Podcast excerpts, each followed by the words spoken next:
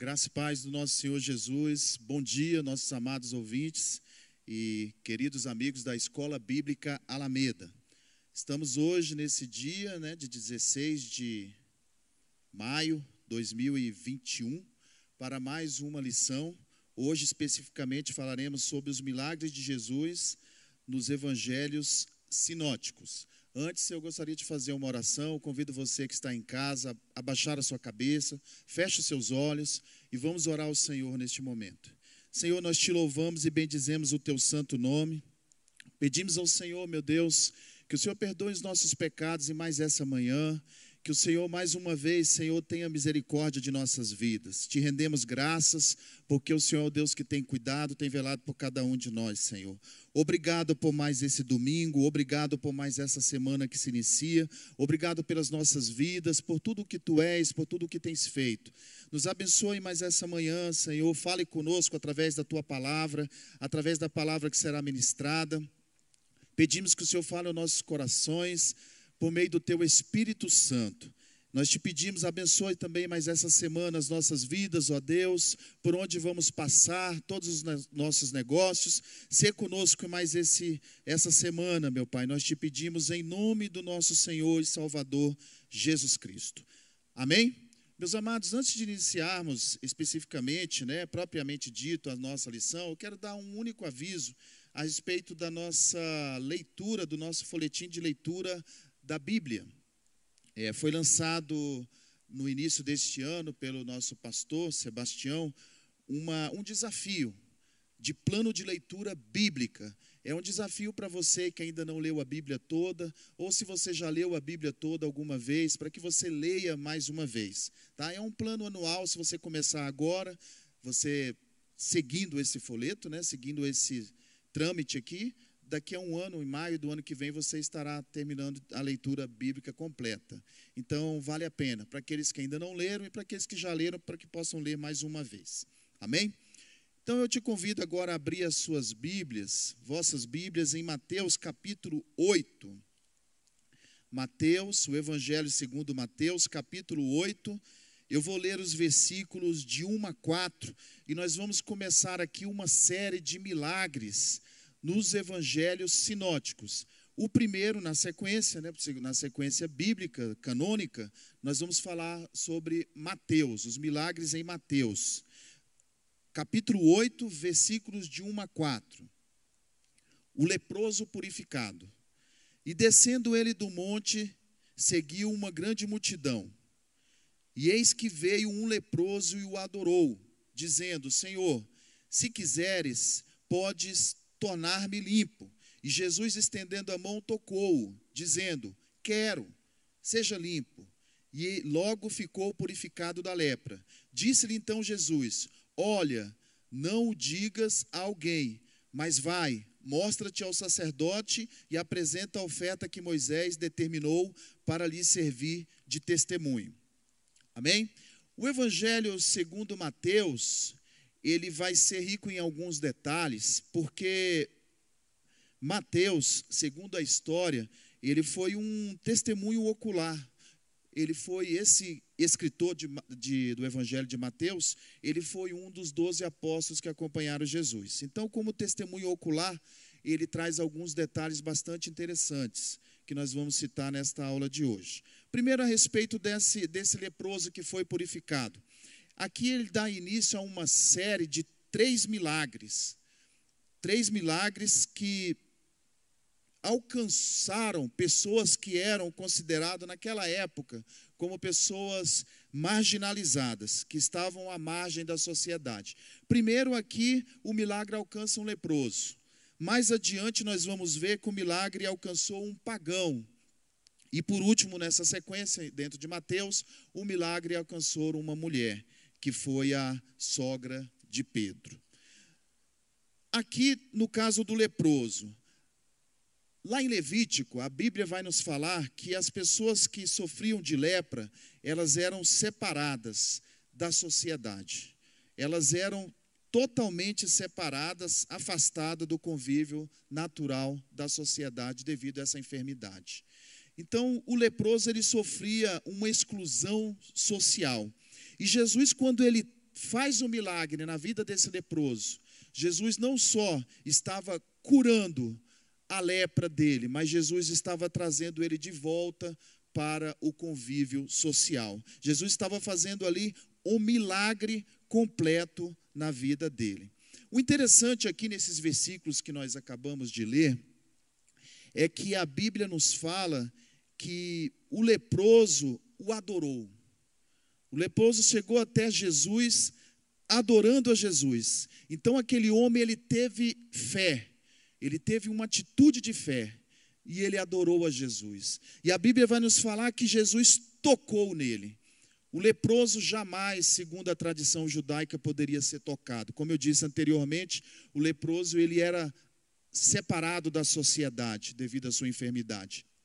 E Jesus, vendo a fé daquele homem, Jesus então se compadece dele e fala que desejava curá-lo, desejava limpá-lo, e Jesus tocou naquele homem.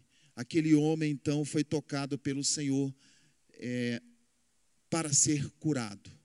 Jesus então aqui mostra que ele é um Deus que não faz acepção de pessoas. Jesus aqui ele mostra que ele ama mesmo aqueles que são considerados, mesmo aqueles que são marginalizados. Aqui o Senhor mostra claramente que ele não faz distinção de pessoas. Seguindo adiante, vem a, a cura do servo, do, do centurião de Cafarnaum. Como eu disse, ele era um gentio, Dando a sequência aqui nos versículos de 5 a 13, ele era um gentil que foi curado também pelo Senhor. A Bíblia vai nos falar que entrando Jesus em Cafarnaum, chegou junto dele um centurião, rogando-lhe e dizendo: Senhor, o meu criado jaz em casa paralítico e violentamente atormentado. E Jesus lhe disse: E eu irei e lhe darei saúde. E o centurião respondendo disse: Senhor, não sou digno de que entres debaixo do meu telhado, mas dize somente uma palavra e meu criado sarará. Pois também eu sou homem sob autoridade e tenho soldado as minhas ordens. E digo a este: vai, e ele vai, e a outro: vem, e ele vem. E ao meu criado: faze isto, e ele o faz. E maravilhou-se Jesus ouvindo isso e disse aos que o seguiam: Em verdade vos digo que nem mesmo em Israel encontrei tanta fé. Mas eu vos digo que muitos virão do Oriente e do Ocidente e assentar-se-ão à mesa com Abraão, Isaque e Jacó no reino dos céus. E os filhos do reino serão lançados nas trevas exteriores. Ali haverá pranto e ranger de dentes. Então disse Jesus ao centurião: Vai, e como creste te seja feito. E naquela mesma hora o seu criado sarou.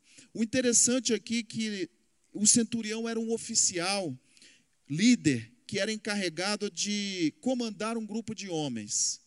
E esse centurião, ele clama a Jesus pela cura de um daqueles homens que ele comandava. Esse ato, por parte desse centurião, trouxe uma admiração muito grande a Jesus. E Jesus então cita ali no versículo 11, como nós acabamos de ler, que muitos viriam do Oriente e do Ocidente e assentariam na mesa junto com Abraão, Isaac e Jacó no reino dos céus. O que Jesus estava dizendo ali é que muitos gentios, muitos também fora os judeus, seriam alcançados. Ou seja, a porta da salvação também estaria aberta para aqueles que não fossem judeus. Mas por que isso? Porque os próprios filhos do reino haviam rejeitado ao Senhor. Os próprios judeus seriam lançados, alguns deles seriam lançados nas trevas exteriores, porque eles rejeitaram ao Senhor. E o Senhor aqui mais uma vez quebra um paradigma. Jesus aqui mais uma vez alcança aqueles que são excluídos e que são marginalizados na sociedade. Amém? Muitos gentios entrariam no reino dos céus, é o que afirma o versículo 11 enquanto os judeus seriam excluídos. Mas o que a gente pode refletir sobre isso? O que será, né, Silas, que a gente pode concluir com tudo isso? Com essa atitude de Jesus, que Jesus também hoje não faz acepção de pessoas. Jesus olha para o homem e não olha para a condição social dele. Jesus não está interessado nisso. Se ele é um homem doente, se é um homem pobre, qual a raça, qual a nação, nada disso interessa ao Senhor, porque o Senhor não faz acepção de pessoas. Mesmo aqueles que são marginalizados, mesmo aqueles que se encontram em situações difíceis, esses assim são alcançados pelo Senhor, e o Senhor cura e é capaz de libertá-los também. Amém? Se você se sente assim nessa situação hoje, saiba que o Senhor alcança a sua vida onde você está, porque ele não faz acepção. Na sequência, em Mateus, vem a cura da sogra de Pedro. Ainda em Mateus 8, versículos de 14 a 17. A mulher, após ser curada, de 14 a 17, a palavra do Senhor vai nos dizer que a mulher, após ser curada, a sogra de Pedro, ela passou a servir aqueles homens. Acompanha comigo aqui no versículo 15. E tocou-lhe na mão, e a febre a deixou. Jesus toca na mão da sogra de Pedro, e a febre deixa aquela mulher. Mas logo assim que a febre deixa ela, ela se levanta e passa a servir aqueles homens. A lição que nós tiramos aqui é que após um milagre que acontece, que acontece em nossas vidas, quando o Senhor nos alcança, faz um milagre, nós precisamos servi-lo, nós precisamos adorá-lo através do nosso, das nossas obras, do nosso trabalho. Isso é uma atitude que deve ser natural. A sogra de Pedro, ela se levantou, ela foi grata, até mesmo, minha irmã, como uma forma de gratidão. Ela passou a fazer a obra de Deus, ou seja, ela passou a servir. Ela serviu a Cristo aqui nessa ocasião. Ela ficou tão grata pelo que o Senhor fez na vida dela, que ela passou a servir. Meu amado, se você foi alcançado por Jesus, se Jesus já fez um milagre na sua vida, porque você sabe da sua história, você sabe de onde você veio, você sabe do que o Senhor fez na sua vida, seja grato a Ele. Passe a adorá-lo, a servi-lo, como até mesmo como forma de gratidão. Isso aqui é uma reflexão muito importante para as nossas vidas, essa atitude de, da sogra de Pedro, de que ela resolveu servir ao Senhor, até mesmo como uma forma de gratidão. E eu digo mesmo para você: sirva ao Senhor Jesus com alegria. Na sequência dos evangelhos sinóticos, nós vamos agora lá em Marcos. Segue algumas páginas adiante, Marcos, o Evangelho segundo Marcos, capítulo 2, os versículos de 1 a 12, vão falar a respeito da cura de um paralítico.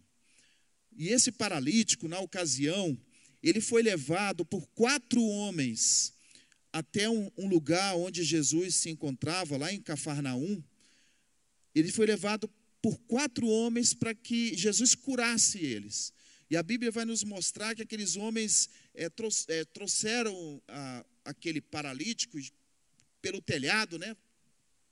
Meio que subiram com ele ali, desceram ele ali para que ele pudesse chegar até próximo de Jesus, porque a multidão estava cercando Jesus.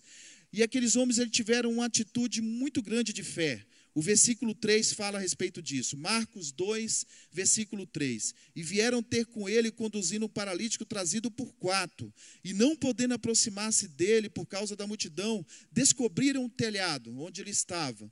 E fazendo um buraco, baixaram o leito em que jazia o paralítico. Então aqui a gente vê quatro pessoas ajudando um paralítico.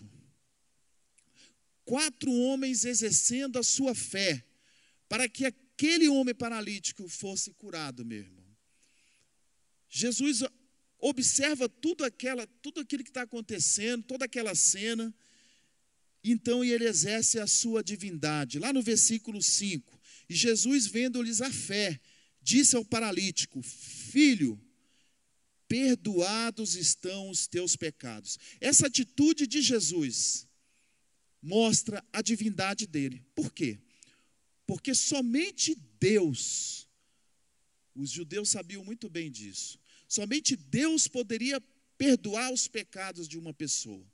E aqueles judeus que estavam vendo toda aquela cena, mais à frente, vai falar a respeito dos escribas, que eles ficaram escandalizados com essa atitude de Jesus.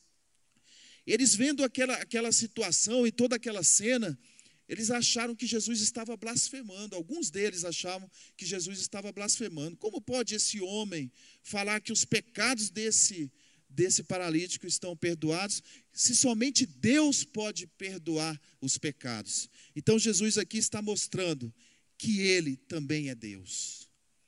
Mas isso trouxe um escândalo, escandalizou todos aqueles aqueles fariseus, alguns daqueles fariseus, na verdade, que estavam ali.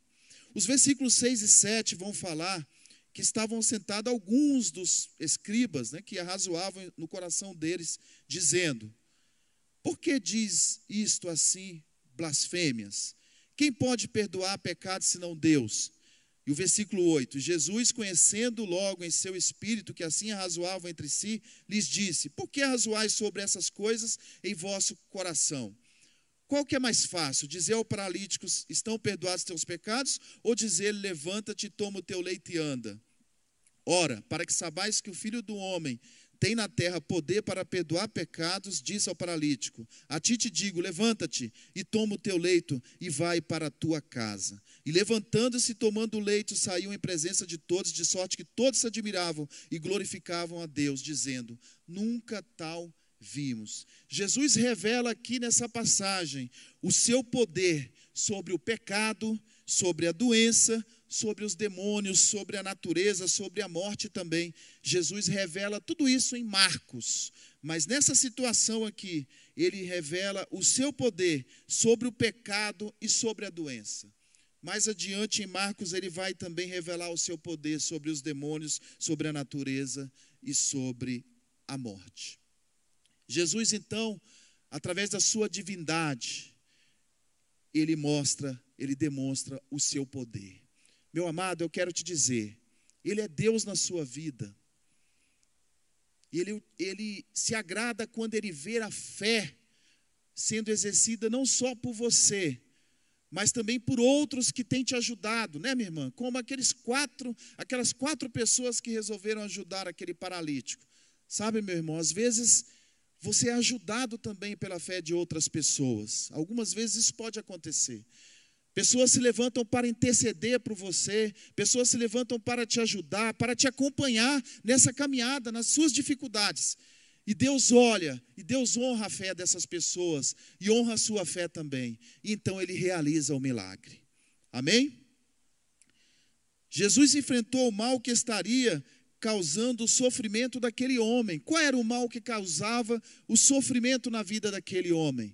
Era o pecado. O pecado estava destruindo a vida daquele homem. Jesus vai mostrar aqui que ele precisava ser liberto, liberado, liberto desses pecados, para que ele fosse também curado fisicamente. Primeiro, Jesus traz a cura espiritual. Primeiro, Jesus traz a libertação espiritual para a vida daquele homem. A miséria espiritual em que ele vivia, ele precisava ser libertado daquilo ali. Jesus fala para ele: Você está perdoado, seus pecados estão perdoados. Ou seja, você agora não vai viver mais nessa miséria espiritualmente. Você não vai viver mais nessas amarras na sua vida. E aí então vem a cura física sendo concretizada na vida daquele homem. Muitos têm vivido uma miséria espiritual nós já falamos em algumas aulas anteriores aqui na Escola Bíblica Alameda a respeito dessa miséria espiritual, a respeito dessa libertação que o homem precisa. Porque aquele que ainda não foi religado a Deus, aquele que ainda vive uma miséria espiritual, ele precisa ser alcançado, ele precisa ser liberto, ele precisa ter a vida gerada dentro de si, para que possa então prosperar no restante da sua vida também. Mas a primeira coisa que Deus quer fazer é a libertação espiritual. E as demais coisas serão acrescentadas. Amém? Lucas capítulo 7, para a gente estar tá encerrando nessa sequência dos evangelhos sinóticos, alguns milagres que ali aconteceram e algumas características a respeito desses milagres. Lucas capítulo 7, no versículos de 11 a 17, vai falar a respeito do filho da viúva de Naim. Lucas 7, de 11 a 17. Logo depois também eu vou estar lendo os versículos de 18 a 23, que fala a respeito de João enviar dois discípulos a Jesus. Na sequência, para que a gente possa entender algo mais aqui nesse evangelho de Lucas. 7, 11 a 17. Diz assim a palavra do Senhor: E aconteceu pouco depois ir ele à cidade chamada Naim, e com ele iam muitos dos seus discípulos e uma grande multidão. E quando chegou perto da porta da cidade, eis que levavam um defunto, filho único de sua mãe, que era viúva, e com ela ia uma grande multidão da cidade. Versículo 13: Vendo-a, o Senhor moveu-se de íntima compaixão por ela e disse-lhe: Não chores. E chegando-se, tocou o esquife, e os que o levavam pararam, e disse: Jovem, eu te digo, levanta-te. E o defunto assentou-se e começou a falar, e entregou-o sua mãe. E de todos se apoderou o temor e glorificavam a, Deus, dizendo: Um grande profeta se levantou entre nós, e Deus visitou o seu povo, e correu dele esta fama por toda a Judéia e por toda a circunvizinhança. Amém? Depois nós vamos ler os versículos de 18 a 23. Mas nessa cura, numa sociedade em que, como eu já falei aqui nessa manhã, em que a mulher ela era de uma certa forma, ela era discriminada, considerando o que ela poderia fazer, exercer dentro da sociedade. Então a mulher no, na, na cultura judaica ela dependia de um, de um homem para que pudesse prover, para que pudesse cuidar dela, para que pudesse sustentá-la. E a Bíblia vai nos falar aqui que essa mulher estava viúva. E como viúva, esse filho ficaria responsável por estar cuidando dela. Mas a Bíblia vem falar que a, o filho morreu. A, o filho aqui é, era um defunto. Então Jesus vem e traz mais uma vez o socorro para uma pessoa que estava vivendo uma situação difícil naquele momento, naquela sociedade. Uma mulher sem marido e que então o filho que cuida dela também estava morto. Jesus vem ao socorro e levanta aquele jovem, traz vida novamente, ressuscita aquele jovem.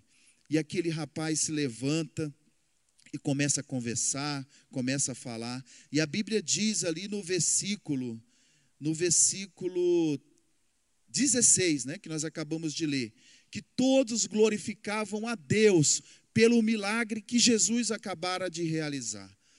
Porque Jesus exerceu a sua, mais uma vez aqui, a sua divindade. Porque todos os milagres Jesus teve que exercer a sua divindade, porque os sinais precisavam acompanhar Jesus para que alguns crescem. E quando ele exerce a sua divindade, ele é glorificado por alguns. Deus é glorificado por alguns, porque reconhecem nele como sendo o verdadeiro filho de Deus. Amém? Então todos glorificaram ali naquele momento porque houve um grande milagre. Na sequência, a palavra do Senhor vai nos dizer que João Batista ele estava ele já estava preso. Após exercer o seu ministério, após, após pregar durante um bom tempo ali no, no monte, João Batista foi preso. E João Batista sabia que ele seria morto. Ele já sabia que ele estava condenado. E quando João Batista está ali no cárcere, ele envia dois discípulos deles, dele para lançarem uma pergunta para Jesus. Vamos ver aqui na sequência o que que João Batista pergunta, manda perguntar. E os discípulos de João anunciaram-lhe todas essas coisas. Ou seja, os discípulos de João informaram para João Batista do que Jesus estava fazendo, meu irmão. De todos os milagres que estavam acontecendo, de todos os sinais que estavam acompanhando Jesus. João Batista recebe a notícia lá dentro do cárcere. Versículo 19, Lucas 7, 19. E João, chamando dois dos seus discípulos, enviou-os a Jesus, dizendo: És tu aquele que havia de vir ou esperamos outro? E quando aqueles homens chegaram junto dele, disseram: João Batista enviou-nos a perguntar-te: És tu aquele que havia de vir ou esperamos outro? E na mesma hora, Jesus curou muitos de enfermidades e males e espírito maus e deu vista a muitos cegos. Vamos parar aqui, depois a gente lê os versículos 22 e 23. Olha o que está acontecendo dentro desse contexto. João Batista estava preso, como eu disse, e ele lança uma pergunta para que fosse enviada essa pergunta pelos seus discípulos a Jesus.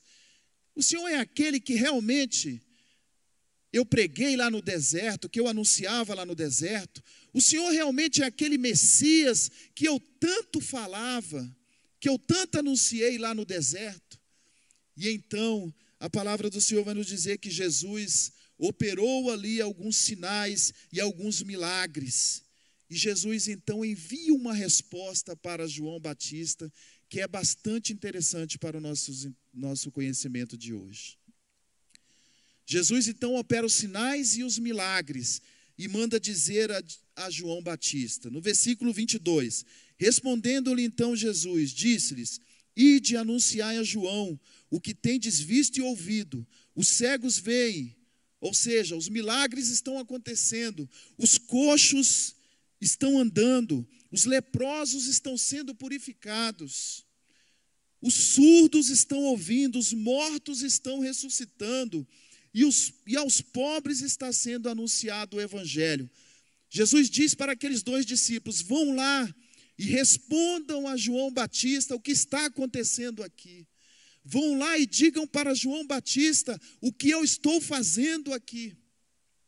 Vão lá e digam para João Batista que tudo o que ele fez, o que ele pregou, tudo o que ele está passando, nada disso foi em vão.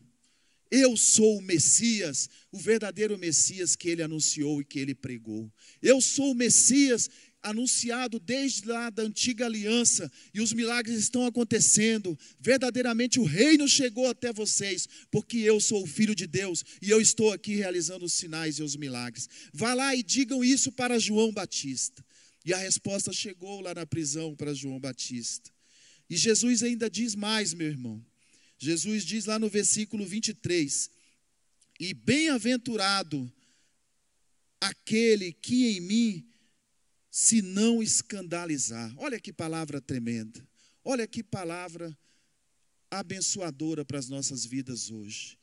Tudo que nós passamos, tudo que nós sofremos pelo nome de Jesus, nada disso é em vão.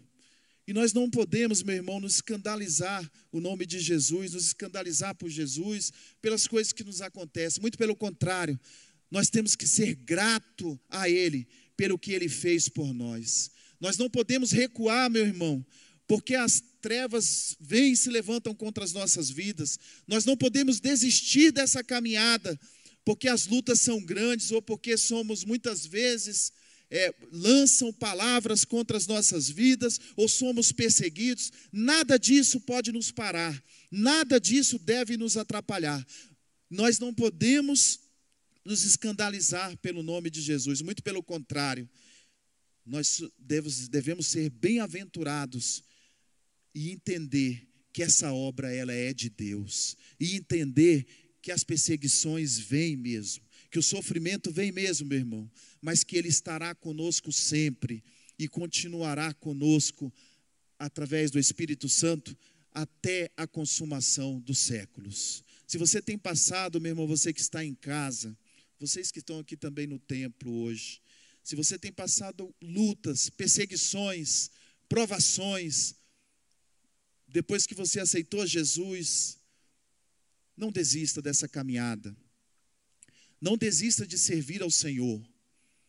Não pense que o que você está fazendo é em vão, muito pelo contrário. Esta obra é de Deus, Ele vai continuar te usando, Ele vai continuar te abençoando e Ele vai te livrar das mãos do inimigo.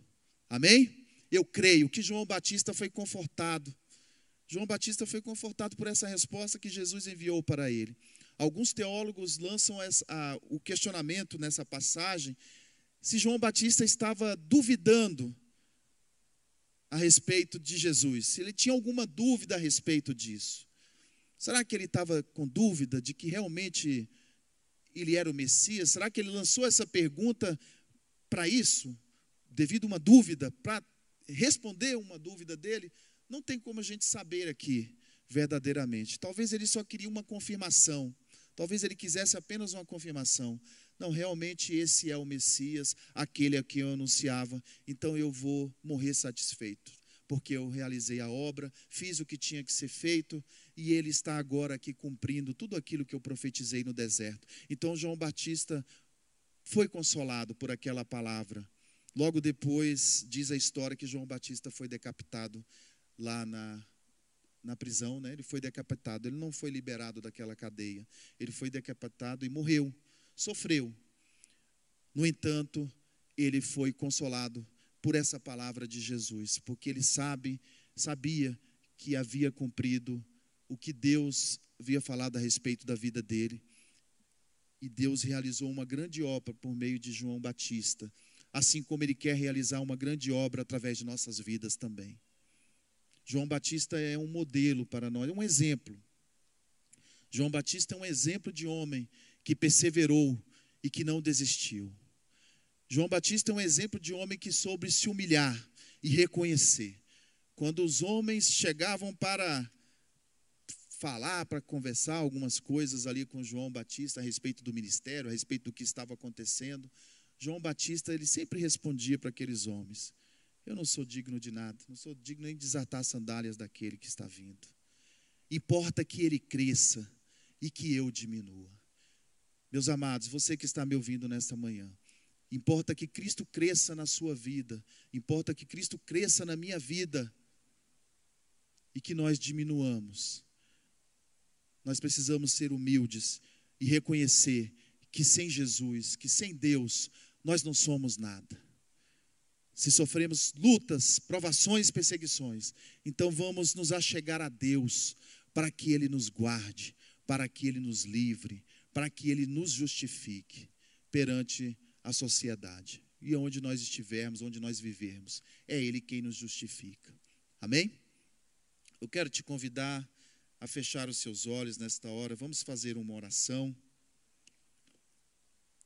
Se você tem passado por provações, dificuldades, se você talvez tenha, esteja passando neste momento por, por tanta luta, tanta dificuldade, que talvez você até possa se sentir hoje como João Batista naquele momento.